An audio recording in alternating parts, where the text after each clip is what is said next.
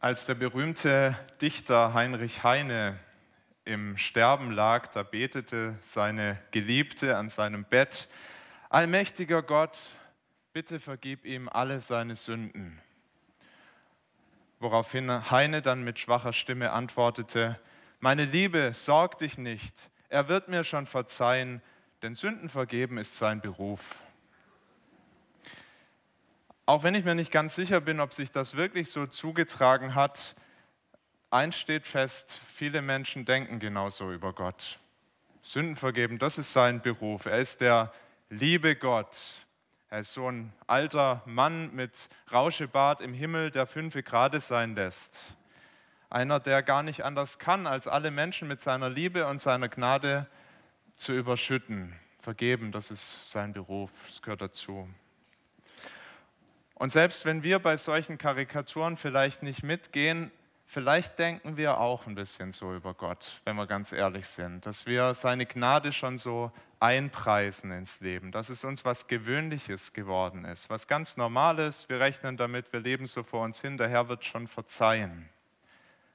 Und das Problem ist, dass uns das die Gnade dann entwertet. Das macht, sie ist nicht mehr kostbar. Es ist was Gewöhnliches. Sie verändert auch nicht unser Leben. Sie setzt uns nicht in Bewegung. Der Text, den wir heute lesen aus Hosea, der kann uns da heilsam wachrütteln. Und ich möchte darum beten, dass er es tut, dass wir ganz neu verstehen, dass Gott nicht nur der Gnädige ist, dass er auch ein zorniger Gott ist und dass uns Gottes Gnade dadurch kostbarer wird, wenn wir seinen Zorn sehen, seinen gerechten Zorn über Sünder. Vater, du siehst uns, wie wir hier zusammen sind. Du siehst, wie schwer wir uns damit tun, deinen Zorn wirklich zu verstehen. Wirklich zu verstehen, wie du auf ja, das Leben von uns Menschen schaust, die wir alle abgewichen sind von dir. Wir haben das gerade im Römerbrief so anschaulich gelesen, gehört. Wollen beten, dass uns diese prophetische Botschaft von Hosea wachrüttelt, dass wir sie nicht nur als eine Botschaft an Israel hören, sondern dass sie in unser Leben trifft, dass sie unser Herz bewegt. Herr, dass wir deinen Zorn sehen und dass wir erschrecken über unsere Schuld. Aber Herr, dass du uns dahindurch auch führst, dass wir ganz neu deine Liebe und deine Gnade begreifen, deine Barmherzigkeit und wie kostbar sie wirklich ist. Herr, gebrauch du dein Wort dazu und schenk uns offene Ohren und Herzen. Amen. Ja, wir haben in den letzten Wochen schon intensiv Hosea studiert, die ersten drei Kapitel, und wir haben da diese Geschichte gesehen, wie Gott Hosea sagt, heirate eine Prostituierte. Der Prophet sollte eine Prostituierte sich zur Frau nehmen und es ist ein Bild für Gottes Beziehung zu seinem Volk. Der treue Gott, der sein Volk so sehr liebt und das untreue Volk, wie die Prostituierte, das immer wieder weggelaufen ist. Und Hosea geht ihr nach, so wie Gott seinem Volk nachgeht. Und er holt sie zurück. Er erkauft sie sogar auf dem Sklavenmarkt. Er holt sie zurück und er liebt sie und er bleibt ihr treu.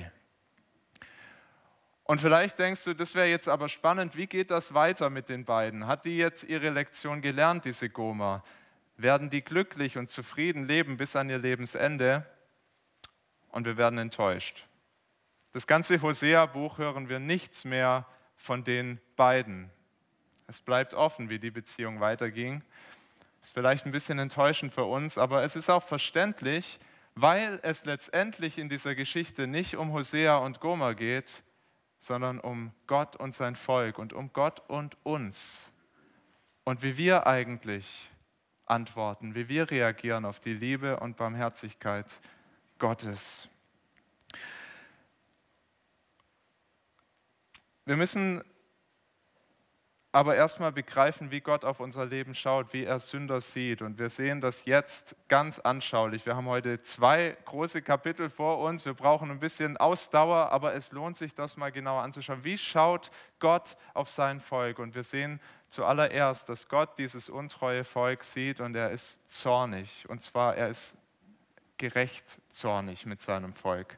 Ich möchte lesen ähm, zuerst mal die ersten neun Verse aus Kapitel 4, Hosea 4, die Verse 1 bis 9.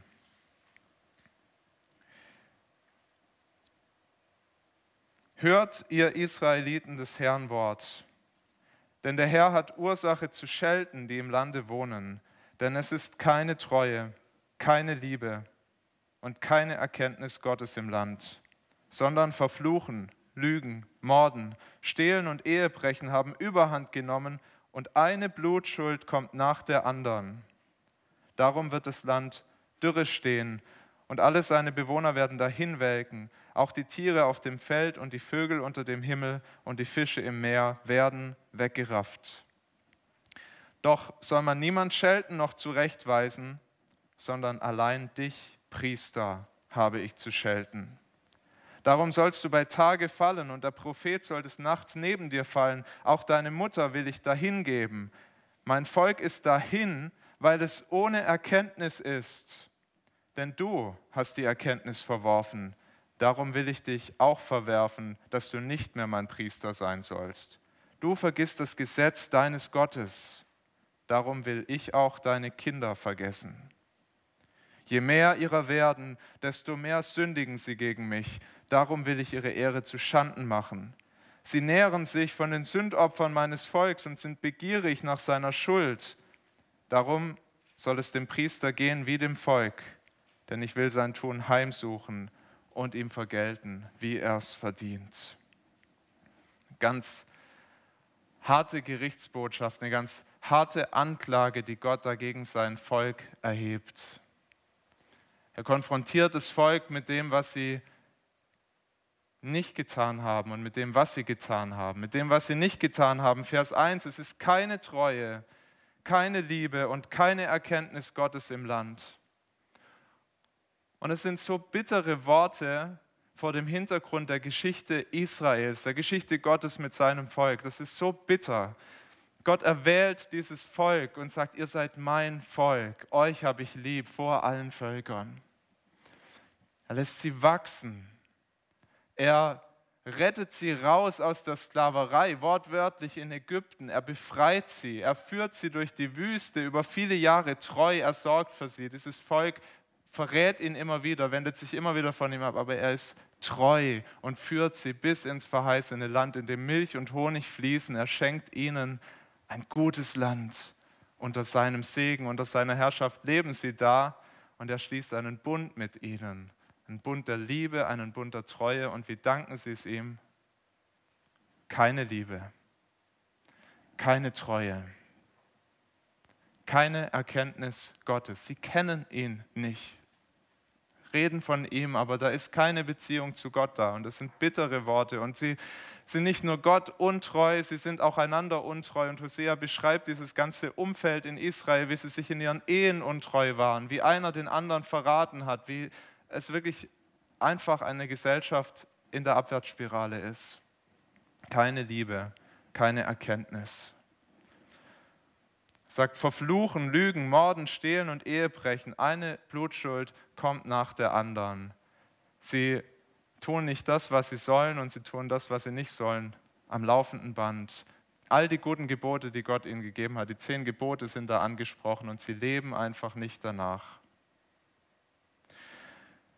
Kannst du das nachvollziehen, dass Gott mit diesem Volk zornig ist? Dass er sie anklagt. Was tut ihr da? Das ist doch nachvollziehbar. Das ist keine Überraschung, dass Gott irgendwann sagt, das, das geht so nicht weiter. Aber wir sollen nicht als Prozessbeobachter einfach da sitzen und da ist Gott und da ist das Volk und er richtet ja völlig zurecht, sondern wir sollen uns auch selber darin erkennen. Vorhin diese Worte gehört aus Römer 1, die nicht über Israel gesprochen sind, sondern über alle Menschen, ja, wir könnten alle Gott erkennen in seiner Schöpfung. Er hat sich uns offenbart, er zeigt sich uns, aber wir haben ihn nicht erkannt und da wir ihn nicht erkannt haben, leben wir alle wie Israel.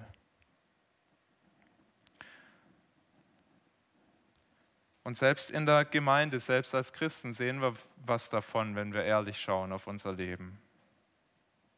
Zu welchem Urteil kommt er, wenn er uns anschaut, wird er sagen, ja, ihr habt mich wirklich geliebt, ihr wart mir ständig treu, ihr habt mich wirklich erkannt. Ist das so?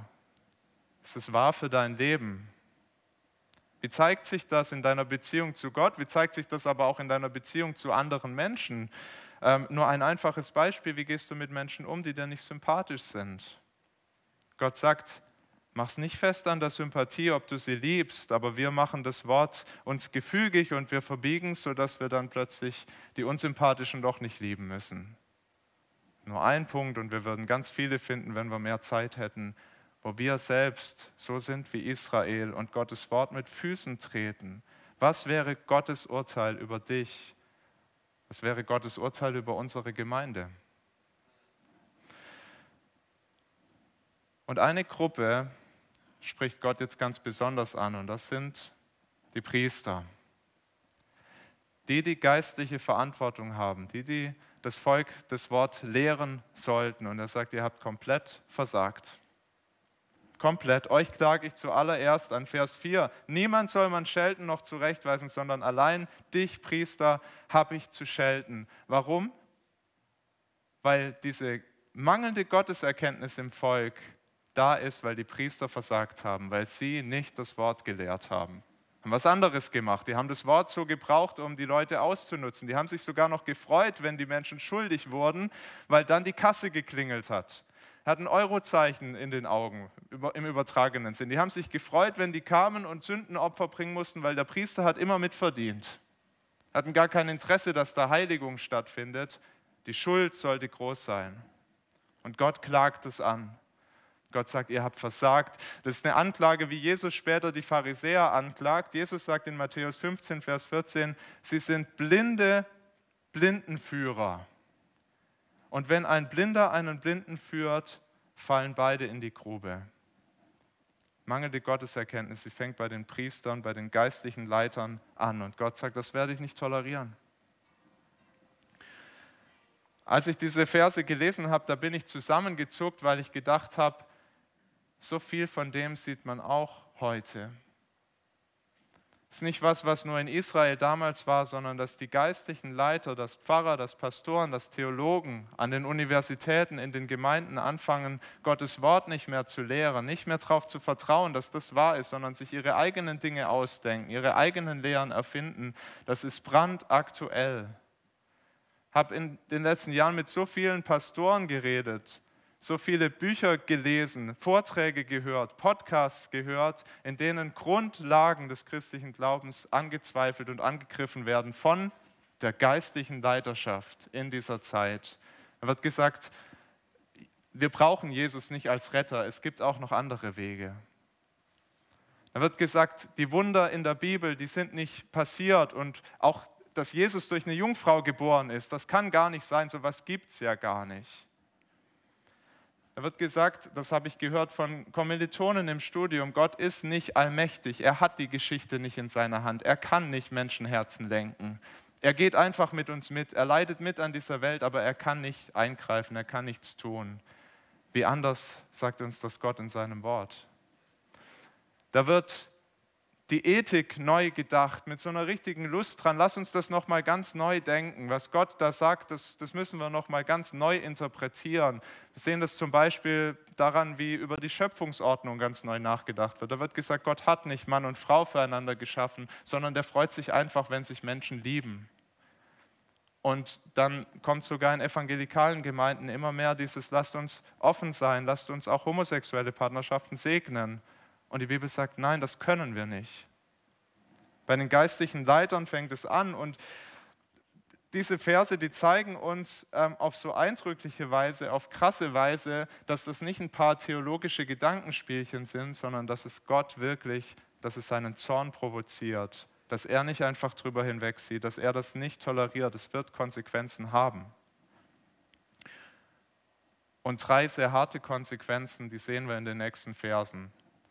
4, Vers 10 bis 5, Vers 14. Es ist ein langer Abschnitt, in dem wir sehen, dass Gott nicht nur zornig ist, sondern dass er straft sein Volk.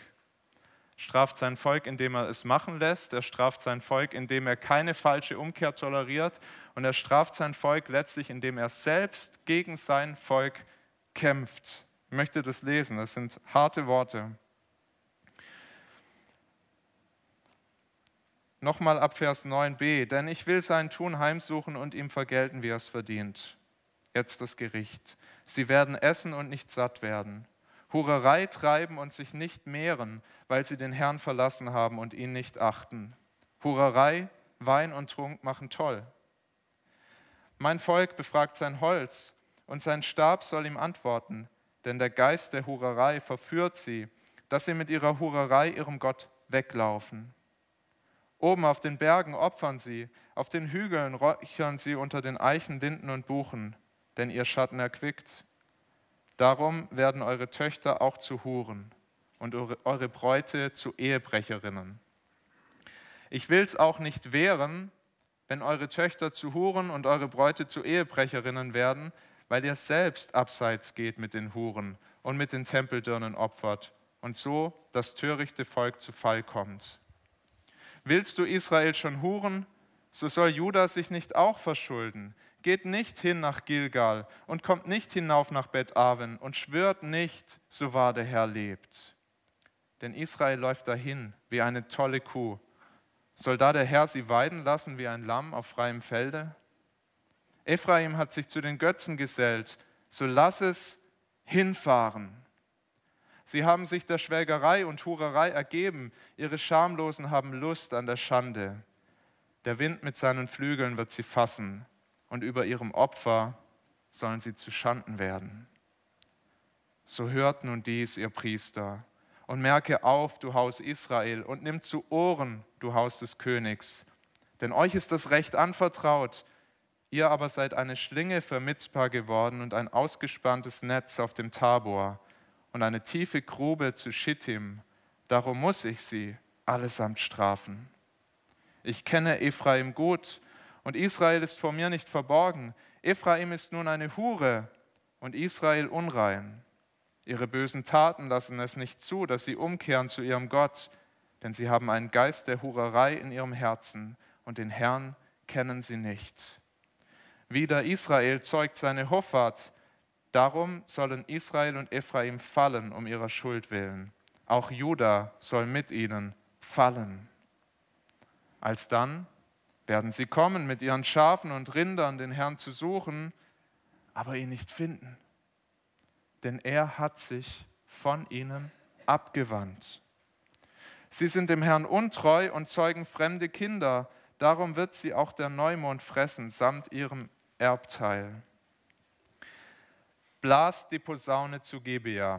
Ja, Trompete zu Rama. Ja, ruft laut zu Bet-Aven, Mann ist hinter dir her, Benjamin. Denn Ephraim soll zur Wüste werden, zur Zeit, wenn ich sie strafen werde. Davor habe ich die Stämme Israels treulich gewarnt. Die Oberen von Juda sind denen gleich, die die Grenzen verrücken. Darum will ich meinen Zorn über sie ausschütten wie Wasser. Ephraim leidet Gewalt Zertreten ist das Recht, denn es gefiel ihm, dem Nichtigen nachzulaufen. Ich bin für Ephraim wie eine Motte und für das Haus Juda wie eine Made. Als aber Ephraim seine Krankheit und Juda seine Wunden fühlte, zog Ephraim hin nach Assur und schickte zum König Jareb, aber der kann euch nicht helfen, noch eure Wunde heilen. Denn ich bin für Ephraim wie ein Löwe und für das Haus Juda wie ein junger Löwe. Ich, ich zerreiße sie und gehe davon. Ich schleppe sie weg und niemand kann sie retten. Harte Worte, oder? Das trifft. Und das ist Gottes Gericht über sein Volk. Das ist seine Strafe über sein Volk, die sich in drei erschütternden ähm, Hauptaussagen, ich würde sagen mindestens drei Dinge, die er da sagt, zeigt. Und das erste ist, die erste Strafe, das erste Gericht ist, er lässt sie. Er lässt sie machen in den Versen 10 bis 19. Es ist äh, schwer zu ertragen, das, das mit anzuschauen, Gottes Worte zu hören. Er sagt, ich lasse euch machen, ich lasse euch eure Hurerei. Das ist ein geistliche, geistlicher Ehebruch, den sie begehen, weg von Gott, aber es ist auch ganz konkret. Es zeigt sich unter anderem darin, dass die Männer in den Tempel gehen, in den Baalskult zu den Prostituierten und sich die nehmen und damit Gottesdienst feiern. Eine abscheuliche Gesellschaft. Und Gott sagt, ich lass euch. Ich gebe euch dahin in diesen Götzendienst. Aber ich lasse euch auch die Konsequenzen spüren. Der Götzendienst erfüllt nicht. Vers 10. Sie werden essen und nicht satt werden. Hurerei treiben und sich nicht mehren. Es ist fruchtlos, was ihr tut. Der Götzendienst, der vernebelt die Sinne und den Verstand, er macht blind für die Wahrheit. Vers 11 und 12, Hurerei, Wein und Trunk machen toll. Der Geist der Hurerei verführt sie, dass sie mit ihrer Hurerei ihrem Gott weglaufen. Und Vers 16 noch eindrücklicher, Israel läuft dahin wie eine tolle Kuh. Ist für ein Bild entmenschlicht. Wie die Tiere sind sie unterwegs, nur ihren eigenen Begierden nach. Völlig außer Rand und Band und ohne Sinn und Verstand. Der Götzendienst macht die Gesellschaft kaputt. In Versen 13 und 14, die Väter gehen zu den Prostituierten und ihre Töchter werden wieder Prostituierte. So viel Zerstörung, so viel kaputt und von einer Generation geht es auf die nächste und, und frisst sich durch die Gesellschaft. Und Gott sagt, ich lasse euch, macht doch.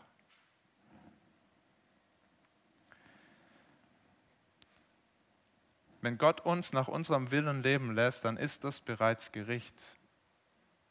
Und auch das haben wir vorher in Römer 1 gesehen.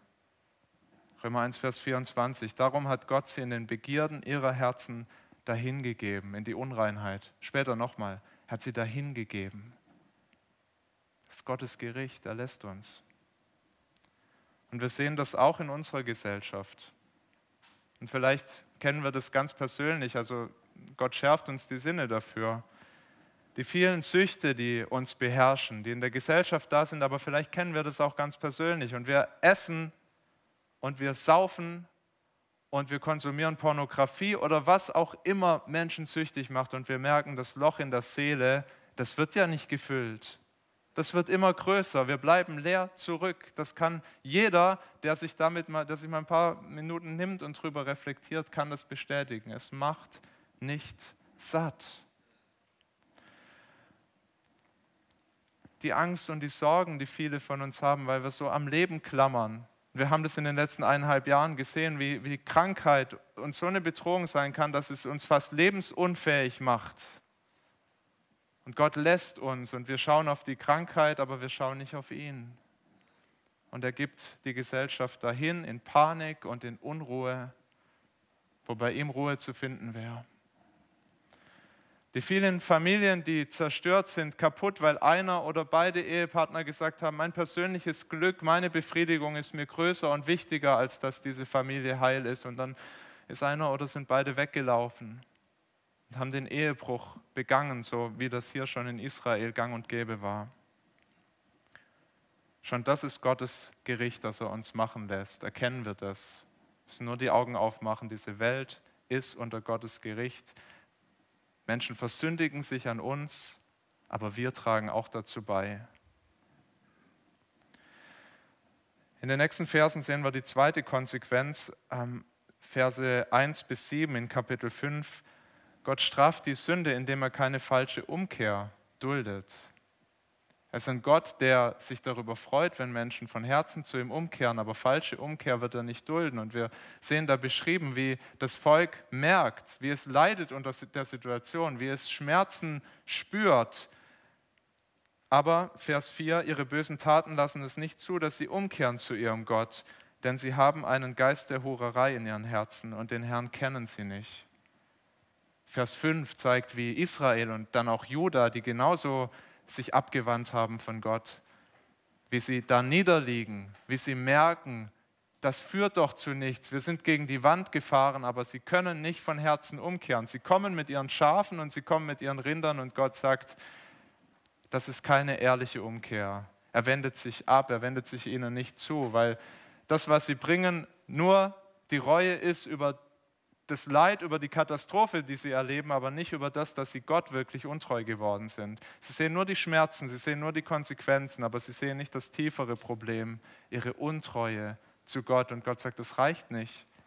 So eine Umkehr reicht nicht. So ein halbherziges Mit mir gehen reicht nicht. Ich wende mich von euch ab.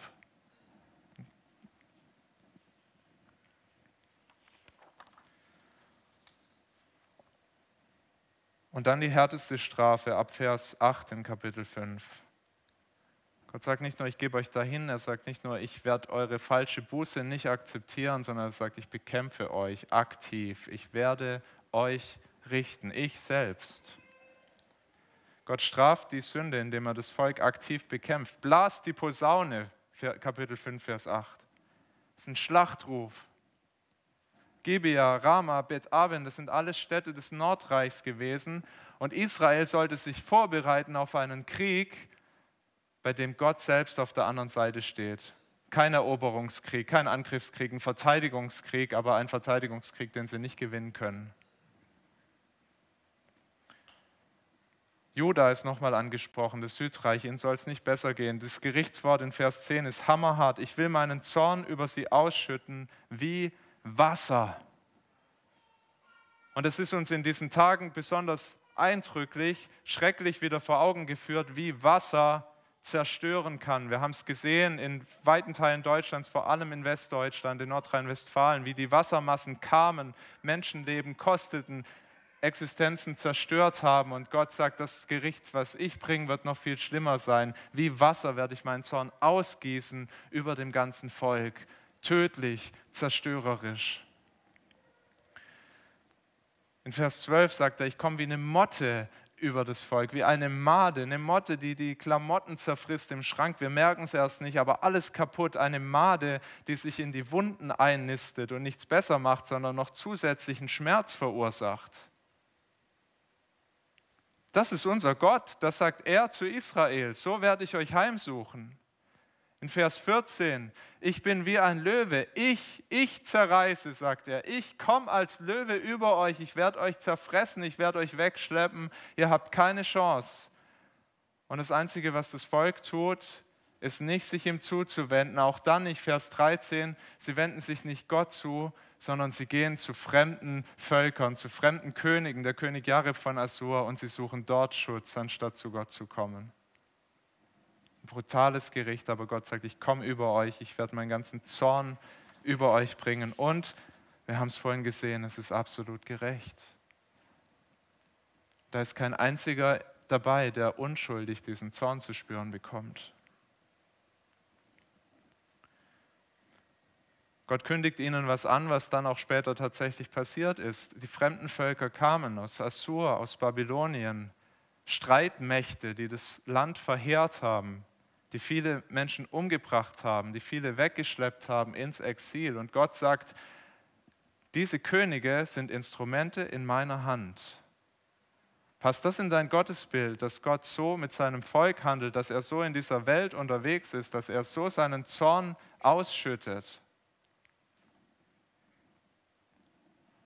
Und macht er das heute auch noch? Handelt er heute noch so wie damals in seinem Volk? Denkt zurück an den Anfang der Corona-Zeit. Da haben so viele Pfarrer und Theologen in Idea und sonst wo gesagt, Corona, das hat nichts mit Gott zu tun. Der schaut sich das an, der leidet mit. Aber das klingt hier so anders. Gott gebraucht eine Streitmacht, um sie gegen sein Volk zu führen. Gott gebraucht in der Geschichte immer wieder Naturkatastrophen, er gebraucht Pandemien, er gebraucht alles Mögliche, um uns Menschen wach zu rütteln und um uns bewusst zu machen, diese Welt steht unter meinem Zorn. Ich sage nicht, dass ich euch ganz genau sagen kann, wie das jetzt mit Corona genau zu verstehen ist, aber was ich sicher weiß, dass diese Welt unter Gottes Zorn steht und dass Gott diese Dinge gebraucht, um uns wach zu rütteln und uns zu zeigen, die Welt ist kaputt und sie ist gerichtet.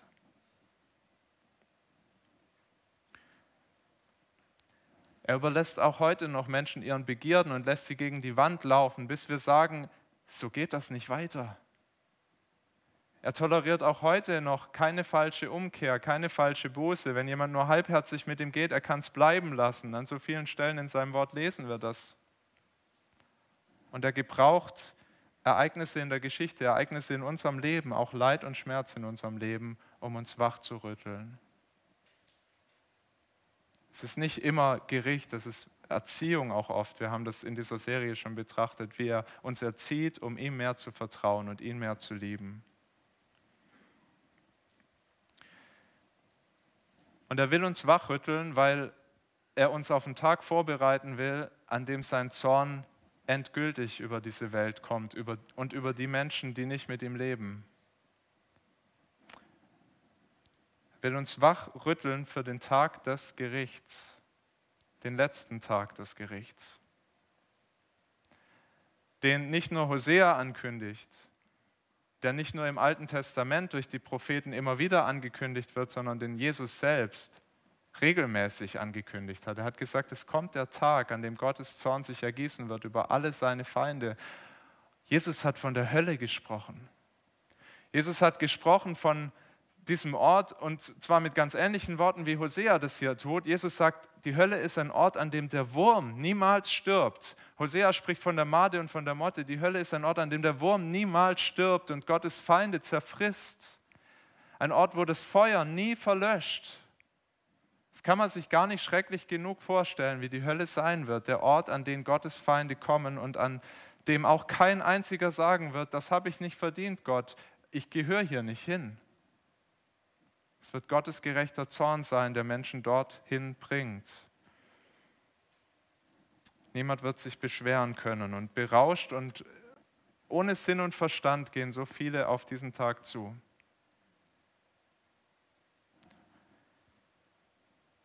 Die Botschaft soll uns wachrütteln.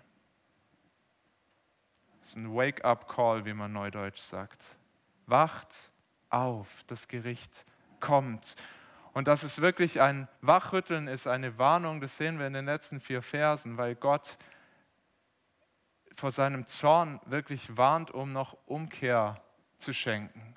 Weil er möchte, dass es die Menschen doch begreifen, weil er sich danach sehnt, dass Menschen umkehren. Das ist der letzte Punkt, der dritte Punkt. In seinem gerechten Zorn lässt Gott noch Zeit zur Umkehr. Kapitel 5, Vers 15. Ich will wieder an meinen Ort gehen, bis sie ihre Schuld erkennen und mein Angesicht suchen. Wenn es ihnen übel ergeht, so werden sie mich suchen. Das ist Gottes Ziel.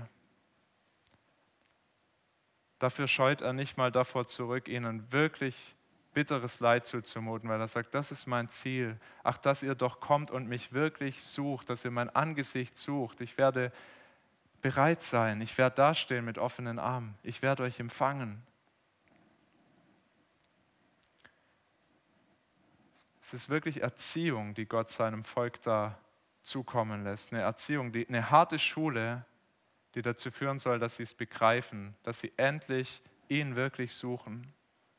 Wie ein guter Vater weiß er, dass sie das brauchen, dass sie es sonst nicht begreifen. Wenn er sie einfach machen lässt und weiterlaufen lässt, sie werden es nie verstehen. Sie müssen diese harte Lektion lernen, weil er das, die größere zeitliche Perspektive hat. Er weiß, wenn sie es nicht lernen, dann sind sie nicht für ein paar Jahre gestraft, für ein paar Jahre verloren, sondern für die Ewigkeit. Die Ausleger, die streiten sich, was jetzt mit den nächsten drei Versen, wer da eigentlich redet in Kapitel 6. Ich bin mir sehr sicher, dass es Hosea ist, der zu dem Volk spricht und der um das Volk wirbt und der sagt, ich möchte euch wahre Gotteserkenntnis lehren. Ich möchte euch zeigen, wo ihr hingehört, wo ihr Frieden findet für eure Seelen, wo dieses Loch in der Seele gestopft wird, wo ihr Liebe findet, Treue, Barmherzigkeit. Kommt mit mir. Kapitel 6. Kommt, wir wollen wieder zum Herrn, denn er hat uns zerrissen, er wird uns auch heilen. Er hat uns geschlagen, er wird uns auch verbinden. Er macht uns lebendig nach zwei Tagen. Er wird uns am dritten Tag aufrichten, dass wir vor ihm leben werden.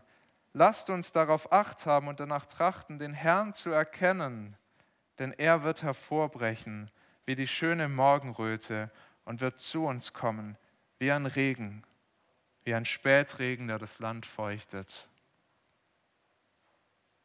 Es tut gut, das zu hören nach dem Gericht. Ich befürchte, dass es ganz viele gar nicht verstanden haben. Aber wir dürfen es verstehen. Hosea lädt ein. Er sagt, ihr dürft kommen. Dieses Gericht ist nicht das letzte Wort Gottes. Ihr dürft, kommt mit mir mit. Wir wollen zum Herrn. Und er sagt ihnen, Gott ist der Löwe, der zerreißt, aber er ist auch der, der heilt, der wirklich heilt. Er schlägt und er verwundet sein Volk, aber er sorgt auch für die Verletzten. Er selbst verbindet sie. Er bringt Verwüstung und Tod über das Land, aber er ist auch wie ein fruchtbringender Regen, der neues Leben schenkt. Er macht lebendig. Hosea sagt, erkennt doch, wer Gott wirklich ist. Erkennt doch, dass euch eure Schuld, eure Sünde dahin gebracht hat, wo ihr jetzt steht. Aber ihr dürft umkehren, es ist noch Gnadenzeit. Ihr dürft kommen. Er predigt seinem Volk die Botschaft, die die ganze Bibel wie ein roter Faden durchzieht. Gottes Zorn ist gerecht. Gottes Zorn ist groß. Gottes Zorn ist furchtbar. Aber seine Liebe ist noch größer. Seine Barmherzigkeit noch schöner. Seine Gnade reicht so weit, wie der Himmel reicht.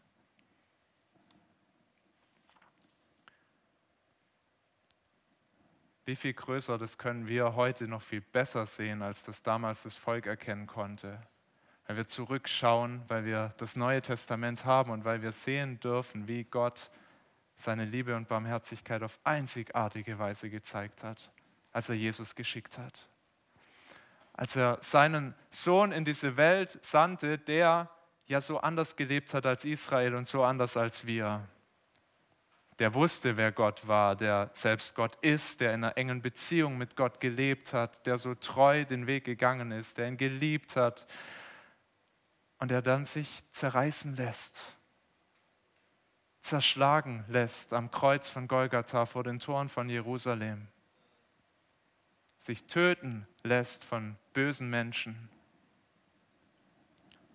An dem Kreuz, an dem der gerechte Sohn Gottes hängt, da trifft sich das, was wir hier sehen, da trifft sich Gottes gerechter Zorn, sein Gericht über die Sünde und seine Liebe und seine Barmherzigkeit für Menschen, die es selber nicht hinkriegen. Jesus trägt das Gericht am Kreuz und, es, und vom Kreuz her ruft Gott uns das laut zu. Kommt doch, kommt her zu mir. Vertraut auf mich. Nehmt das für euch in Anspruch. Ihr dürft. Jesus hat auch deine Schuld bezahlt. Glaub's doch. Vertrau ihm als deinen Herrn. So wunderbar, wie das Jesaja sagt an anderer Stelle. Jesaja 53, Vers 5. Er ist um unserer Missetat willen verwundet und um unserer Sünde willen zerschlagen. Die Strafe liegt auf ihm, auf dass wir Frieden hätten. Und durch seine Wunden sind wir geheilt. Das Gericht, was da über Israel angekündigt ist, Jesus trägt es. Jesus lässt sich verwunden, Jesus lässt sich zerreißen für Sünder. Und er triumphiert über die Sünde und über den Tod, über den ewigen Tod. Hosea hat das gesehen. Ich glaube, Hosea hat das gesehen, wenn wir nochmal Vers 2 anschauen. Er macht uns lebendig nach zwei Tagen. Er wird uns am dritten Tag aufrichten, dass wir vor ihm leben werden. Ja, das ist doch total spannend, dass der Hosea hier ausgerechnet von dem dritten Tag spricht. Jesus ist auferstanden am dritten Tag und so wie er aus dem Grab sich erhoben hat, so wird er aufrichten durch das, was am dritten Tag passiert ist, alle, die an ihn glauben und alle, die ihm nachfolgen. Ihr Lieben, nachdem die Fluten da in Westdeutschland gewütet haben, da haben viele Menschen gesagt, und wir sind ja noch in der Aufarbeitung, ja, hätte uns die Politik nicht früher warnen können, hätten die Medien nicht einen besseren Job machen können. Wenn wir mal vor Gott stehen, dann wird keiner sagen können, er hat uns nicht gewarnt haben diese Botschaft gehört von Hosea. Er warnt uns eindrücklich vor seinem Zorn und seinem Gericht. Aber er lädt uns auch ein. Er sagt dir, er sagt mir, du musst dieses Gericht nicht selbst tragen. Er wirft uns den Rettungsanker zu, den Rettungsring. Er sagt, komm doch zu mir, lass dich retten, kehr um. Und wenn du das noch nie getan hast, dann möchte ich dich rufen mit, mit Hosea. Komm, zum Herrn, such sein Angesicht, lass dich retten vor Gottes Zorn. Und ich rede gern mit dir drüber, Leute aus dem Gebetsteam sicher auch. Wir können darüber sprechen, was heißt das eigentlich. Das ist manchmal, das, das, das muss man kennenlernen, man muss das Wort kennenlernen, das Evangelium kennenlernen, aber wir wollen dir wirklich helfen. Das ist die wichtigste Entscheidung in deinem Leben. Und wenn wir ihm vertrauen, hey, dann lasst uns wirklich viel drüber nachdenken, was Jesus für uns getan hat. Das zur obersten Priorität in unserem Leben hier auf der Erde machen, darüber zu meditieren, darüber zu staunen, sein Wort zu lesen, allein und miteinander, ihm regelmäßig dafür zu danken, dass wir dieses Gericht nicht selbst tragen, auch regelmäßig nicht nur so allgemeine Bußgebete sprechen, sondern wirklich unsere Sünden bekennen, denn wir sehen das noch in unserem Leben und auch für diese Schuld ist er gestorben am Kreuz. Es macht uns seine Gnade kostbarer.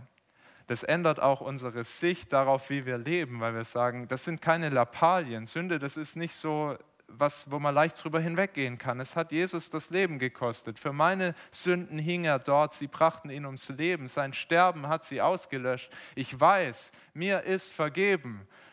Und wenn du das weißt, wenn du es im Herz hast, es, es macht dich frei, es verändert dein Leben. Stück für Stück. Gott zeigt dir deine Schuld, aber er zeigt dir auch, dass seine Gnade noch größer ist und er verändert dich und er wird dir diesen Wunsch aufs Herz geben, sein Angesicht zu suchen, ihn mehr zu erkennen und wirklich mit diesem Gott zu leben und für ihn. Ich möchte beten. Vater, es ist eine harte Botschaft, eine Gerichtsbotschaft, die ähm, uns trifft, weil das nicht einfach irgendwelche bösen Völker sind, sondern dein eigenes Volk, dem du sagst, ihr habt euch abgewandt, ihr wart untreu und ich werde euch richten und meinen Zorn über euch ausgießen. Und Vater, wir beten, dass wir das ernst nehmen, dass wir nicht leicht darüber hinweggehen, dass wir nicht zu schnell zu deiner Gnade und Liebe und Barmherzigkeit gehen, sondern wirklich begreifen, dass die nur hell scheint und dass die nur groß wird und anbetungswürdig, wenn wenn wir vorher erkennen, wie verloren wir sind, ohne dass du eingegriffen hast. Vater, wir danken dir so sehr, dass du dich über uns erbarmt hast, dass wir nicht selbst bezahlen müssen, weil wir können es nicht. Wir werden ewig verloren. Danke, dass Jesus unsere Schuld getragen hat, ans Kreuz und mit ins Grab genommen hat, dass sie uns nicht mehr anklagen kann, dass wir frei sind, dass wir von Feinden zu deinen Freunden wurden dass wir deine Kinder sein dürfen und dich Vater nennen können. Und wir beten, dass du uns hilfst, in der Beziehung zu dir zu wachsen, wirklich dich zu erkennen, echte Gotteserkenntnis zu bekommen und so zu leben, wie es dir gefällt, wie es gut ist für uns und für unsere Mitmenschen, für diese Welt. Herr, befähige du uns dazu. In Jesu Namen. Amen.